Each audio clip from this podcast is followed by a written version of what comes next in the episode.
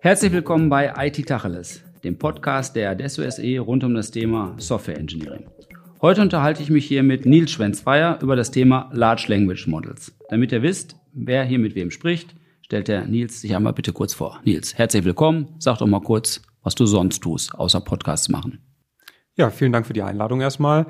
Mein Name ist Nils Schwenzfeier. Ich bin zum einen Teil noch an der Uni als wissenschaftlicher Mitarbeiter tätig, bin dort gerade dabei zu promovieren im Bereich Outlier Detection als ein Sonderbereich aus dem Bereich maschinelles Lernen, künstliche Intelligenz und bin in der anderen Hälfte tätig bei der Temp.ai GmbH als Geschäftsführer. Die Temp.ai beschäftigt sich damit Dokumentenverarbeitung mit aktuellsten Verfahren aus dem Bereich künstliche Intelligenz stärker zu automatisieren. Und auch diesmal kann ich dir die schwierige Frage nach der Partystimmung nicht ersparen. Samstagsabends, 12 Uhr nachts, und du erzählst jemandem, der nicht aus der Informatik kommt, was sind dann nochmal Large Language Models? Uh, ja, das probieren ja, uh, wir mal. Das denke ich auch. Ne? Ist hier schwieriger, als es bei so manchem anderen Thema ist, glaube ich auch. Ja, tatsächlich. Vielleicht kann man sich da so ein Stück weit an dem Namen einfach direkt aufhängen. Also Large, es müssen große Modelle sein. Groß bedeutet in dem Fall Milliarden von Parametern. Jeder, der sich vielleicht noch an die Schule erinnert, mal ein Gleichungssystem gelöst hat, weiß, eine Milliarde ist da schon echt eine ganze Menge. Und ähm, ja, das Thema Language Model, da geht es darum, ein Modell zu haben, das die natürliche Sprache irgendwo abbildet und damit eben in der Lage ist, natürliche Sprache vorherzusagen, das heißt auch natürliche Sprache zu generieren. Okay, da wollen wir hoffen, dass der Ansprechpartner einigermaßen verständlich war und nicht bei der Milliarde Parameter schon ausgestiegen ist. Es sollte noch nicht zu viel Alkohol im Spiel gewesen sein. Ja, Idealfall. genau. Gut, aber was die Menschen dann so leicht gehört haben, ist mal das, was den Hype, naja, ausgemacht oder angestoßen hat. ChatGPT wahrscheinlich als allererstes Mal vor, naja, fast zwei Jahren schon, ne? oder? Ist Anne, was im letzten November oder was in diesem November? Ähm, ja, das ist schon eine Weile her. War im letzten Jahr. War im letzten Jahr, also ein Jahr. Mhm. Genau. Ähm, ist tatsächlich das erste Mal, würde ich auch sagen, dass das Ganze so stark in den Populärmedien aufgetaucht ist, dass mittlerweile wirklich nahezu jeder davon gehört hat. Und was auch gänzlich neu ist, vor allem fast jeder mal mit interagiert hat. Also das ist ja sonst, wenn technologischer Fortschritt berichtet wird, dann bekommt das vielleicht die Masse mit. Aber dass man direkt mit so einem System interagiert, das ist neu. Und das geht dann auch noch in die Masse, ist ja unglaublich. Ja? Tatsächlich Menschen, die sonst mit Informatik und künstlicher Intelligenz nichts bis wenig zu tun hatten, äh, werden jetzt so halb private Prompt Engineers und probieren zumindest mal aus, was es mit so einer Large Language Model basierten Anwendung also auf sich hat. Das fand ich unglaublich spannend. Gibt ja auch die Zahlen dazu, dass keine Anwendung vorher so schnell auf die ersten anderthalb Millionen Nutzer gekommen ist oder sowas in der Art. Lasst uns mal mh, hm, auf die, die Buntheit der Large Language Models schauen. Also wir reden über ChatGPT, OpenAI und, und Microsoft und was sie damit vorhaben. Aber wenn man eins hinter die Gardine guckt, ist es ja doch deutlich bunter. Vielleicht kannst du uns da einen Überblick geben. Ja, genau. Mittlerweile tauchen links und rechts sowohl Open Source Modelle auf, als auch weitere kommerzielle Anbieter wie Entrophic, die zum Beispiel mit Claude ein weiteres ähm, Dialogmodell analog zu ChatGPT veröffentlichen und auch vertreiben. Daneben gibt's dann eben von diversen Anbietern, also sei es jetzt ein Google oder auch ein Amazon, verschiedenste Sprachmodelle, die links und rechts ähm, auftauchen. In der Regel dann mit der Idee natürlich auch die zu vermarkten und tatsächlich das Modell selbst oder die Ausgaben des Modells zu verkaufen. Ähm, Meta zum Beispiel geht da einen anderen Weg. Die setzen erstmal auf Open Source Modelle, weil sie den eigentlichen Anwendungsfall, das heißt Sprachausarbeitung, bei sich selbst bereits sehen. Das heißt, in sozialen Medien habe ich natürlich ein großes Interesse dran, auch Texte, Sprache direkt ähm, verarbeiten zu können, um dann beispielsweise relevante Posts besser zu finden, besser einzuordnen. Und das, was man sieht, wenn man da eins tiefer reinblickt, ist, dass es mittlerweile eben gar nicht den einen großen Anbieter mit GPT-4, also OpenAI beziehungsweise ChatGPT gibt, sondern mittlerweile da wirklich ein bunter Blumenstrauß entstanden ist aus mehreren Dutzend Sprachmodellen, die mittlerweile alle ihre Berechtigung haben in diversen Einsatznischen, aber eben nicht die öffentliche Wahrnehmung. Aber der Baum, die Ahnengalerie der LLMs wird immer noch größer. Oder wie ist dein Eindruck da? Und wie lange hält das an? Und wie spezialisiert sind die denn? Und werden die denn auch noch zukünftig? Dann gibt's alles auch noch mal in extra in Chinesisch und branchenspezifisch für die Chemie und für die Biologie. Hm, wie, für wie groß hältst du die zukünftige Ausprägung dieses Baums? Oder wenn da auch mal wieder Äste abgeschnitten waren, man feststellt, die können das Gleiche und der eine kann es vielleicht ein bisschen billiger. Ich glaube genau das. Deswegen ist es, glaube ich, gar nicht so einfach, da der Entwicklung, mit der Entwicklung Schritt zu halten, weil zum einen ein Stück weit Konsolidierung stattfindet. Das hat OpenAI mit GPT-4 ganz schön gezeigt, dass plötzlich viele anderen Modelle, von denen man glaubte, sie würden ähnlich performen, plötzlich deutlich abgehängt wurden. Das heißt, auf der einen Seite gibt es schon die Konsolidierung in die Richtung, dass Modelle zusammengefasst werden oder Modelle wegfallen, die einfach nicht mehr Schritt halten, weil sie vielleicht nicht an die Datengrundlage kommen, die ein OpenAI zur Verfügung hat. Denn das ist etwas, was man aktuell ganz gut sieht, dass die Modelle oder das ist etwas, worüber spekuliert wird, dass ein wesentlicher ein wesentliches Element, warum ein ChatGPT so gut performt, einfach die Datengrundlage ist, die OpenAI mit sehr viel Geld erzeugt hat, indem eben Menschen ähm, tatsächlich Anfragen bewertet haben, Ergebnisse bewertet haben, beziehungsweise Fragen selbst händisch beantwortet haben, um eine Datengrundlage für so ein Sprachmodell überhaupt zu schaffen. Das ist die eine Seite. Und auf der anderen Seite finden sich jetzt eben durch diese breite Wahrnehmung immer mehr Anwendungsfälle. Das heißt, sei es das Thema Dokumentenverarbeitung, dem wir uns mit der TameDAI auch, TameDAI auch viel beschäftigen, mit ähm, unserem eigenen Sprachmodell dort, dem Perceptor, das tatsächlich einen relativ spitzen Fokus auf die Informationsextraktion aus Dokumentbildern hat aber eben auch in anderen Bereichen, wenn wir uns beispielsweise in Amazon anschauen, die mit ihrem Sprachservice Alexa zum Beispiel ja ein Interesse daran haben, natürliche Sprache erstmal möglichst gut zu verstehen. Das heißt, wenn ich Alexa einen Befehl gebe, dann brauche ich erstmal gar keinen generierten Text, sondern ich muss erstmal nur verstehen, was genau habe ich denn dort gesagt, um das in den richtigen Intent, also das, was ich damit eigentlich erreichen wollte, zu übersetzen. Und da sieht man, dass es dann doch sehr unterschiedliche Anwendungsbereiche gibt und ich denke, in den Bereichen wird es dann auch immer spezialisierte Modelle geben, weil am Ende sich die unterschiedlichen Optimierungskriterien, was eine gute Lösung in dem Bereich ausmacht, zum Teil widersprechen. Mhm. Ich, ich glaube, an, an der Stelle muss man irgendwo gucken, wie lange die Faszination hält. Mein Eindruck ist, viel Faszination für das Thema kommt daher, dass viele Anwender den Eindruck haben, das Ding kann ja einfach alles und das auch noch gleichermaßen gut. Das kann Kommunionkarten schreiben und medizinische Staatsexamen bestehen. Wenn du jetzt sagst, die werden aber auch spezialisierter, dann wird das irgendwann so eine Anwendungsklasse, die auf bestimmte Domänen oder bestimmte Anwendungsfälle vielleicht sogar ausgerichtet ist. Aber, aber es ist nicht mal die eine künstliche Intelligenz oder das eine Large Language Model, das da die Hilfestellung leistet. Und im zweiten Fall in einer weiteren Differenzierung wird es dann vielleicht auch irgendwann ich will nicht sagen untergehen, aber aufgehen in der großen Klasse von Anwendungen, die für bestimmte Arten von Problemstellungen und Anwendungsfällen helfen. Hm, aber für das Generelle, was man so hat, Menschen fragen nach der Generierung vom Text für Laudatio des 80. Geburtstages und die Kommunionkarte, da wird es das eine Sprachmodell geben oder zumindest wird es welche geben, die alles gleichermaßen gut können, oder? Da gehe ich auch von aus, da wird vielleicht noch ein Differenzierungsmerkmal die Sprache sein, wobei man auch da schon sieht, dass die Anbieter der sozialen Netzwerke, all voran Meta, eben ein ganz inhärentes Interesse daran haben, die Sprachen dieser Welt im Grunde zu vereinheitlichen in so einem Sprachmodell. Das heißt, dass ich über einem Sprachmodell auch jegliche Sprachbarriere beispielsweise verliere und dann ähm, den Freunden in Singapur genauso in der eigenen Sprache zum Geburtstag gratulieren kann wie Freunden in Portugal. Mhm. Lass uns nochmal bei der, bei der Intelligenzfrage dabei bleiben. Ich meine, wir reden ja leicht von Intelligenz und von künstlicher Intelligenz. Wir beide haben uns schon auch hier in diesem Kontext schon mal drüber unterhalten, dass bei maschinellem Lernen äh, die Intelligenz ja meistens in der sinnvollen Anwendung mathematischer Verfahren besteht.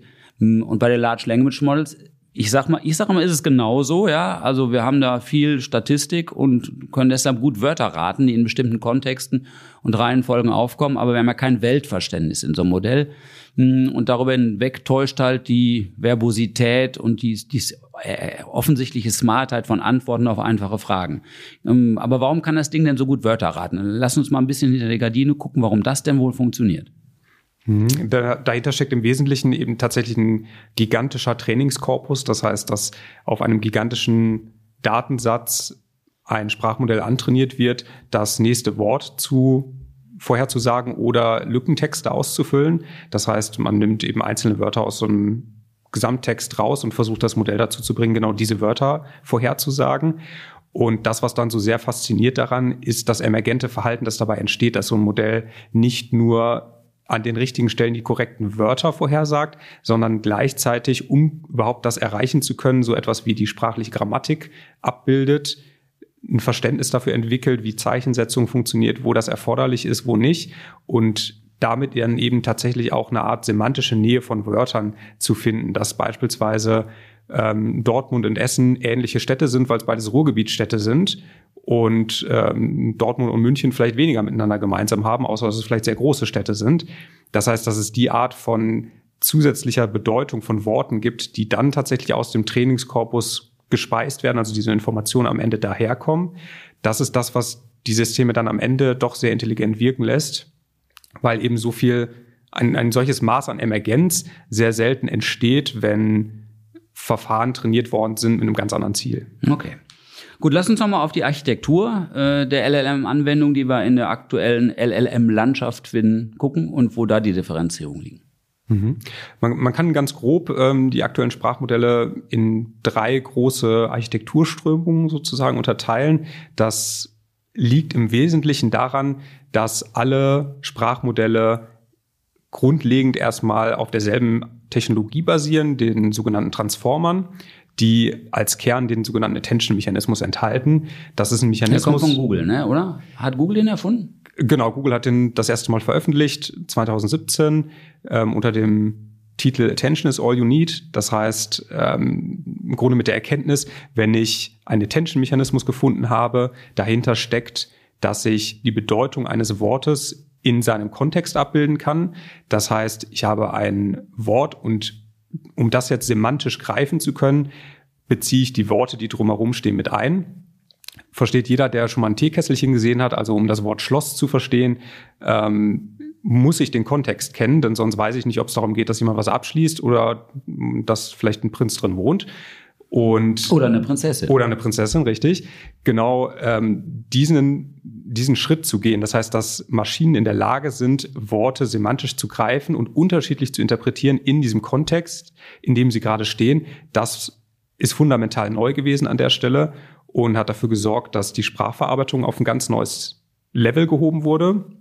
Und wenn man sich diesen Attention-Mechanismus eins genauer anschaut, dann gibt es da im Wesentlichen zwei Möglichkeiten, das Ganze umzusetzen. Das eine ist die volle Attention. Das heißt, um die Bedeutung eines Wortes zu erfassen, schaue ich mir den Gesamtkontext an. Das heißt, sowohl die Worte, die davor stehen, als auch die Worte, die dahinter stehen. Und da sieht man schon, das funktioniert natürlich nur, wenn ich die Worte, die danach folgen, schon kenne. Das heißt, das ist etwas, das ist ungeeignet für ein Dialogsystem, denn was jemand als nächstes sagen wird, weiß ich ja noch gar nicht. Mhm. Und deswegen gibt es für genau diese Fälle den maskierten Attention-Mechanismus. Das heißt, dort werden Worte beim Training, die in der Zukunft liegen, maskiert, also gar nicht mit berücksichtigt, um dem Modell zu simulieren im Training. Du siehst immer nur die Worte, die in der Vergangenheit liegen. Und wenn man jetzt diese Unterscheidung nimmt, daran unterscheiden sich dann im Wesentlichen auch die architektonischen Aufbauten der verschiedenen Sprachmodelle. Da gibt es die sogenannten Encoder, die dann auf den vollen Attention-Mechanismus setzen und die reinen Decoder, die ausschließlich auf diese maskierte Attention setzen, um dann eben sowas wie Dialogsysteme umzusetzen. Und wann immer es äh, zwei solche ja, relativ harten Trennungen gibt, gibt es natürlich auch immer äh, Leute, die auf die Idee kommen, das Ganze zu verbinden. Das sind dann die sogenannten Encoder-Decoder-Netzwerke. Die verknüpfen beides. Das heißt, da gibt es als ersten Baustein einen Encoder, der im Grunde dafür zuständig ist, die Worte semantisch zu codieren in ihrem Kontext. Und danach folgt ein Decoder, in dem es dann darum geht, natürliche Sprache zu generieren auf der Basis ähm, von dem eigentlichen von der eigentlichen Encoder-Ausgabe. Kriegt man vielleicht ein bisschen näher gegriffen, wenn man da Beispiele zu gibt, wo so ein Encoder ähm, sinnvoll einsetzbar ist. Ein reiner Encoder, wir hatten gerade schon das Beispiel mit Alexa, das heißt, ich möchte reines Sprachverständnis abbilden. Dann fällt mir das leichter, wenn ich dem Nutzer erst vollständig zuhöre. Also wenn ich schon in der Hälfte des Satzes versuche zu erraten, was der Nutzer gemeint hat, dann liege ich auch schnell daneben. Das heißt, am Idealfall möchte ich warten, bis der Nutzer ausgesprochen hat und möchte dann auch auf diesen Gesamtkontext zugreifen und möchte mir dann auch zunutze machen, dass wenn ich das zweite Wort, das der Nutzer gesprochen hat, bewerten möchte, dass ich dann schon weiß, was er am Ende gesagt hat. Mhm. Das ist genau der Anwendungsfall für so eine volle Attention, also für reine Encoder. Ähm, wenn wir uns jetzt auf die reinen Decoder besinnen, dann ist das tatsächlich ähm, ein Beispiel ChatGPT, basiert auf einem vermeintlich, wir kennen ja das genauen Details nicht, aber wir gehen davon aus, es ist ein reines Decoder-Netzwerk. Das heißt, ein Netzwerk, das ähm, nur die Begrifflichkeiten in der Vergangenheit sieht und die entsprechend in Kontext setzen kann und damit dann eben Text nach vorne weg generiert. Und zuletzt für die Beispielarchitektur des Encoders, Decoders ist das klassische Beispiel die Übersetzung. Denn um einen Text zu übersetzen und daraus eine Übersetzung zu generieren, ist es wiederum erstmal wichtig, dass ich den Gesamtkontext kenne. Das heißt, ich muss erst, gewart, erst warten, bis ich vollständig weiß, was hat derjenige gesagt. Mhm. Und brauche vor allem auch die Wörter am Ende, um die Worte am Anfang richtig zu interpretieren. Und danach kann ich dann anfangen, äh, den übersetzten Text zu generieren. Mhm. Ja, sehr schön. Ich glaube, das ist eine gute Klassifikation. Ähm, man hört immer viel von den Anzahl Parametern von ChatGPT 3 zu 4, nochmal irgendwie eine Größenordnung weiter. Dann hört man auch von vielen kleinen Modellen, die auf großen Modellen aufsetzen und mit ganz wenig Trainingsaufwand danach zu einer sehr speziellen Anwendung kommen. Da scheint es äh, in, in vielerlei Dimensionen um Input-Output zu gehen, um Parameter, die eine Rolle spielen innerhalb des Netzes. Ähm, wie sieht das denn in der Klassifikation der Landschaften aus? Spielt das auch eine große Rolle oder ist das mehr oder weniger zufällig und kann man auch mit wenigen, weniger Parametern schon große Ergebnisse erzielen oder ist es vielleicht sogar nur Marketing? Mhm. Ich würde sagen, der, der Startschuss dazu kam beim Wechsel von GPT-2 auf GPT-3.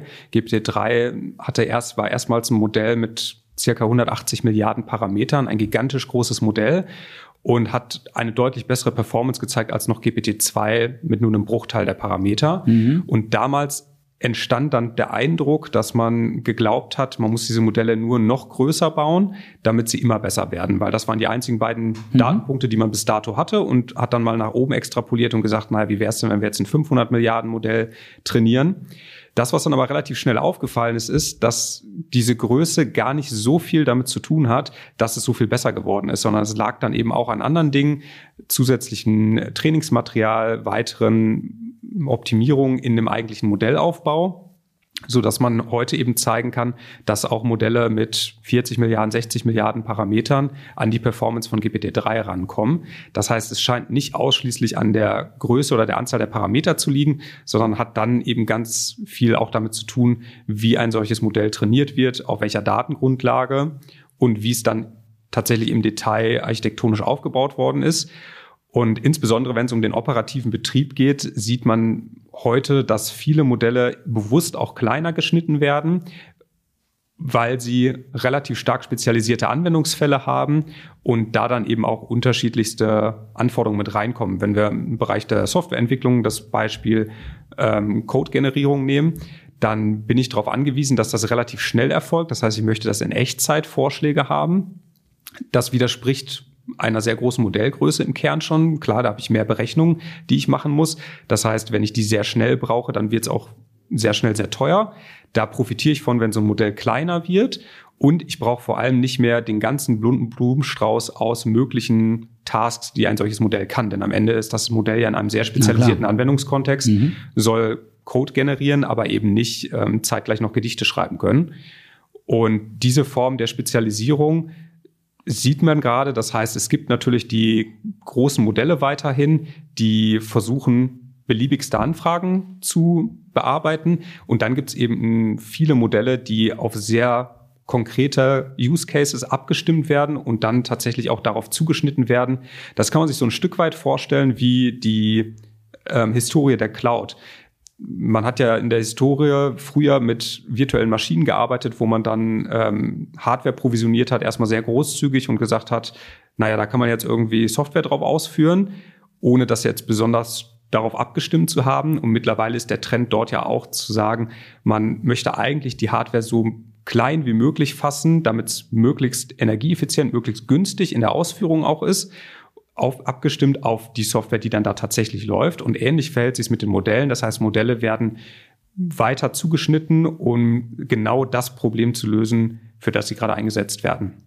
Man sieht bei den ganz großen Modellen an der Stelle tatsächlich auch einen Trend dahingehend, dass auch diese von den riesig vielen Parametern ein Stück weit weggehen. Es gibt beispielsweise die Strömung der Mixture of Experts. Das heißt, man versucht aller Welt Anfragen zu beantworten, gar nicht mehr, indem man ein gigantisches Modell hat. Das sieht für den Anwender zwar weiter so aus, im Hintergrund arbeiten aber tatsächlich mehrere Dutzend kleinere Modelle und es gibt eigentlich eine Art Fallunterscheidung am Anfang, mhm. dass eingruppiert wird, was möchte der Nutzer gerade von mir und dann reiche ich das weiter an das Expertenmodell, das das besonders gut kann. Mhm. Und dann gibt's die Modelle, reden wir ruhig mal über das Tamed AI-Modell, wo man generelle Sprachmodell dahinter hat und dann sehr spezifisches Nachtrainieren ermöglicht. Was auf den ersten Blick ja attraktiv ist für all diejenigen, die sagen, ich brauche eben tatsächlich nicht alles über Sprache, sondern habe sehr spezifische Anwendungsfälle im Kopf und muss dafür nochmal einmal näher ran, einmal nachlernen ermöglichen, damit die Antworten, die anschließend rauskommen, gut zu meinem Anwendungsfall passen erläutert das doch nochmal. Ist ein kleines Sprachmodell oder ein kleines, großes? Wie nennt man das? Äh, ja, ja, vielleicht nennt man so, so ein mittleres. ähm, wir haben tatsächlich ein Sprachmodell im Wesentlichen drin, um das semantische Verständnis von Worten mitzubekommen. Das ist für uns der relevante Teil hier. Das heißt, wir generieren keine aufwendigen Ausgaben, sondern bei uns ist typischerweise die Ausgabe relativ klein im Vergleich zum Eingabekontext. Das ist vielleicht auch schon eine ganz gute Unterscheidung. Wenn ich einen ChatGPT frage, ähm, was ist Halloween, dann ist die Frage sehr kurz und die generierte Antwort wird wahrscheinlich deutlich länger sein. Wir haben in der Regel einen deutlich anderen Zusammenhang. Wir haben in der Regel als Kontext ein Dokument und wir stellen Fragen zu diesem Dokument. Das heißt, unser Dokument ist in der Regel immer viel, viel größer als das, was wir als Antwort erwarten. Nutzen an der Stelle dann eben das Sprachmodell, um semantisch dieses Dokument interpretieren zu können und generieren danach eigentlich nur noch die präzise Antwort auf eine Frage. Das heißt, wir betreiben an der Stelle Fachdatenextraktion aus diesem Dokument oder ordnen ein ganzes Dokument ein. Das heißt, um was für ein Dokument handelt es sich hier eigentlich? Aber das ist jetzt mehr als OCR, weil man nutzt schon noch die Dokumentenstruktur aus, die man dahinter hat. Also das Wissen, was man über Dokumente als generelles im zugrunde liegenden Sprachmodell schon aufgesammelt und gelernt hat. Genau, unser Sprachmodell, der Perceptor, ist kein reines Sprachmodell, sondern ein sogenanntes multimodales Sprachmodell. Ähm, man könnte auch sagen, es ist eine Kombination aus Computer Vision Modell und Sprachmodell. Das heißt, wir verarbeiten ein Dokument nicht einfach rein sprachlich, wie das in der Vergangenheit der Fall war, sondern verarbeiten so ein Dokument tatsächlich auf der Pixelebene. Das heißt, wir zerschneiden so ein Dokument in ganz kleine Bildschnipsel, kann man sich vorstellen, wie so ein Mosaik des Dokuments. Und diese kleinen Bildschnipsel verarbeiten wir dann, um eben neben der reinen Sprache auf so einem Dokument zusätzlich auch Struktur und Bildinformationen auf einem Dokument wie Piktogramme beispielsweise mit interpretieren zu können. Was mich dabei in dem Kontext der Diskussion dieses Modells mit, mit Partnern äh, am Anfang überrascht hat und hinterher dann sehr stark überzeugt hat, äh, ist die Frage nach der DSGVO-Kompatibilität, weil eigentlich dachte ich ja, jetzt mit Large Language Models ist man endgültig komplett in cloudbasierten Anwendungen angekommen. Und dann lernen wir auf der anderen Seite, dass im Kontext von Business-Anwendungen zumindest mal gewisse Vorbehalte da sind, die man aus Datenschutzgründen auch gut verstehen kann was stellt man alles zur Verfügung zum Nachtrainieren, auf welchen Servern wird es verwendet und so weiter und so fort. Und da haben wir ist so ein kleineres Sprachmodell, das einem sehr spezifischen Zweck folgt, in der Lage, im, im schlimmsten Fall on-prem betrieben zu werden und äh, auf die Art und Weise die ganze Frage, wo welche Daten denn weiterverarbeitet und zugänglich gemacht werden, außen raus, äh, von vornherein vom Tisch nimmt, weil man sagt, es läuft, wenn du möchtest, auch bei dir im Keller oder in einer sehr privaten Cloud oder wo auch immer. Hm, das ist für mich so ein Indiz dafür zu sagen, passt gut rein. Am, am Anfang werden mit so neuen Technologien die Auswirkungen immer unglaublich überschätzt. Man denkt, die Welt ändert sich sofort und nichts bleibt mehr so, wie es ist. Wir bei Adesso haben ja beispielsweise auch mal Sorgen gehabt hm, und denken auch immer weiter drüber nach, was es denn für Softwareentwicklung bedeutet, wenn man mit Sprachmodellen agiert. Und wenn man da eins weiterdenkt und konkrete Anwendungsfälle geht, dann holen einen so die ein oder anderen Mühen der Ebene und die Standardsorgen und Bedenken schon auch wieder ein. Und man braucht Antworten, die dann vielleicht nicht immer ganz so einfach sind. Deshalb so ein kleines Sprachmodell, das on-premise läuft, ähm, schlängelt sich so da durch und bringt verschiedene Welten unter einen Hut. Das fand ich da sehr, sehr spannend. Empfindest du das auch so? Spielt es für die Kunden tatsächlich eine Rolle oder ist es auch nur so einmal Totschlagbedenken ausräumen und danach geht es dann doch irgendwie anders? Ähm, da gibt es natürlich beide Welten. Das heißt, äh, es gibt natürlich Kunden, für die ist das wahnsinnig wichtig, dass es genau diese Option eines On-Premise-Betriebes tatsächlich auch gibt. Ähm, da ist dann eben tatsächlich auch wichtig, dass es das nicht nur in der Theorie gibt, ähm, sondern auch praktisch umsetzbar ist. Das heißt, da spielt dann Modellgröße tatsächlich eine Rolle, dass ich keinen Supercomputer brauche beim Kunden, um sowas auszuführen, sondern das Ganze eben auch wirklich praktisch in so einem Setup betreiben kann, ohne dass es die Kosten eines Business Cases sprengt. Und auf der anderen Seite gibt es natürlich auch viele, die sind mit der Cloud völlig fein, profitieren da von den Vorteilen, dass ich eine Skalierbarkeit habe, die ich im eigenen Rechenzentrum so ohne weiteres gar nicht abgebildet bekomme. Das heißt, da gibt es auf jeden Fall beide Welten. Und ich denke, so in Richtung der Anwendungsfälle geschaut, dann ist das, was aktuell erstmal übrig geblieben ist, tatsächlich eine Revolution davon, wie wir auf Informationen zugreifen, die mit den LLMs im Dialogsystem im Grunde entstanden ist. Das war eine lange Zeit ja jetzt ausschließlich die Internetsuchmaschinen und jetzt gibt es einen zusätzlichen Weg, wie auf Informationen zugegriffen werden kann. Das ist, denke ich, auch erstmal so der entscheidendste Punkt, ähm, der bei einem Großteil der Menschen angekommen ist und als Anwendungsfall gesehen wird. Und auf der anderen Seite, wenn man tiefer reingeht in die eigentlichen Geschäftsanfälle, das heißt die Anwendungsfälle bei Unternehmen, da wird es dann tatsächlich sehr spezifisch. Da gibt es dann an verschiedensten Stellen Anwendungsbereiche, an die man so vielleicht noch gar nicht gedacht hat und profitiert einfach davon, dass die Entwicklung da gerade so rasend schnell vorangeht, dass Dinge, die vor fünf Jahren noch undenkbar waren zu automatisieren, plötzlich gar kein Problem mehr darstellen. Mhm am Ende die Frage, auf der vermute ich, dass sie schwieriger ist als bei so mancher anderer Podcast-Folge und unserem IT-Tacheles. Was ist denn jetzt die richtige Literatur? Also für den und diejenigen, die vielleicht nicht die Hyperparameter festlegen wollen für die nächste Anwendung, sondern die sagen, oh, müsste ich mich mal mit auseinandersetzen mit Large Language Models. So ein Überblick wäre gut oder ein vorsichtiger Einstieg, der uns nicht die gleich in die tiefsten mathematischen Verfahren führt. Hättest du da was zur Hand, was man empfehlen kann? Ähm, ja, da gibt es, also was sich generell anbietet, ist, denke ich, äh, so ein Stück weit sich die Breite anzuschauen. Das heißt, auch wenn einzelne Teilnehmer sehr populär ähm, in, in den Medien erscheinen, sich so ein bisschen mehr die Landschaft anzuschauen, was gibt's eigentlich daneben, weil ein das dann auch schnell auf die Punkte bringt, wo dann tatsächlich die Unterschiede liegen. Ähm, es gibt aber mittlerweile tatsächlich auch in den Populärmedien, verschiedensten Zeitungen ganz gute Übersichten darüber, was gibt es eigentlich aktuell so an Modellen und wie unterscheiden die sich. Ähm, da können wir gerne das ein oder andere in den Show Notes verlinken, denke ich. Das wäre lieb von dir. Das tun wir gerne. Mm, und ihr findet das auf unserer IT Tachles Homepage unter www.adesso.de schräger Podcast. Nils, vielen Dank für die Einführung zu Large Language Models. Wir wollten eigentlich noch ein bisschen mehr über die Zukunft reden, was da noch alles dranhängt. Jetzt sind wir doch bei der Abgrenzung ein bisschen mehr hängen geblieben. Aber ich glaube, da können wir im Zweifel sogar noch mal extra drüber reden. Und die Zukunft bei Large Language Models wird uns ja noch eine ganze Weile beschäftigen. Von daher ist es ja auch gar nicht verloren, sondern wir holen das bestimmt noch mal nach. Danke, dass du da warst. Vielen Dank.